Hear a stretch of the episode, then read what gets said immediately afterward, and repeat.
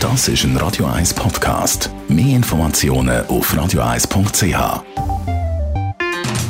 In den Sümpfen von Bern. Die Sendung von und mit Thomas Matter. Jede Woche neu mit brandaktuellen politischen, wirtschaftlichen und sozialen Themen, die die Schweiz bewegen.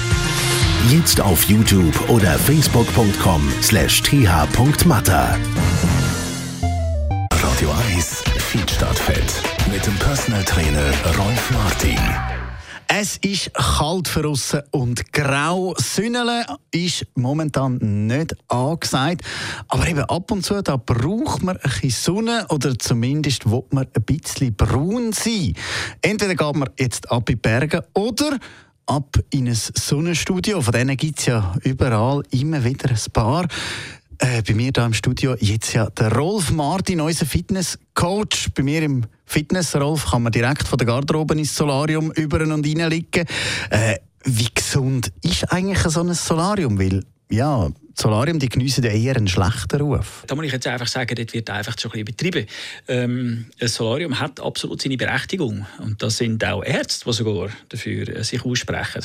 Zum Beispiel Psychologen, die winterdepressive Menschen ins Solarium schicken, weil sie einfach dort durch die UV-Strahlung äh, die Psyche wieder äh, bereinigen können. Dann gibt es natürlich die, die, äh, die ein Hautproblem haben, zum Beispiel, oder Neurodermitis, Schuppenflechten. Das wird, äh, das wird verschrieben, sogar von den Ärzten.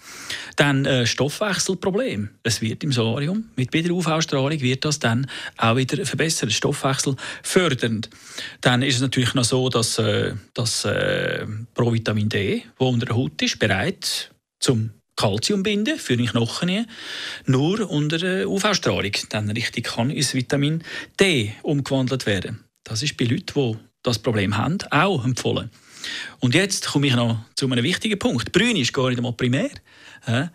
Und, äh, und äh, du siehst also, es hat einen Haufen medizinische Gründe, warum das Solarium eigentlich gerechtfertigt wäre. Vor allem in dieser kalten und dunklen Jahreszeit. Aber man kann es ja schon übertreiben mit dem Solarium, oder? Ja, also äh, erstens einmal äh, muss ich sagen, ähm, die schädliche Strahlung, die UVB-Strahlung, wird gefiltert.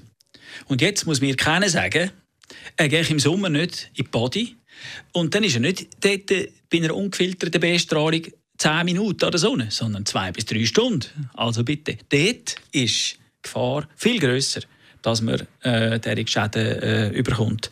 Und der gleiche, der jetzt da ausruft über das Solarium, uh, gefährlich, Hautkrebs, der geht dann in die Ferien auf Malediven. Oder von mir aus aus Spanien, Ibiza oder Mallorca und hockt dort an der Sonne und kommt der Sonnenbrand über. Das ist eben sechsmal stärkere Strahlung dann noch und viel länger in der Zeit, als man dann dort äh, im Solarium liegt. Ich glaube, der schlechte Ruf hat Solarium von früher her von früher, wo jeder einfach viel zu lange drunter war. Dort ist man eingeschlafen drunter zum Teil. Das ist natürlich zu viel. Dosierung ist schlussendlich das, was das Gift macht. Hat Paracelsus schon gesagt. Also Solarium 10 Minuten bis maximal 15 Minuten, je nach Hauttyp, ist absolut problemlos. Danke vielmals. Rolf Martin, unser Radio 1 Fitnesscoach. Mehr Fit statt Fett finden Sie jederzeit. Das ist ein Radio 1 Podcast. Mehr Informationen auf radio1.ch.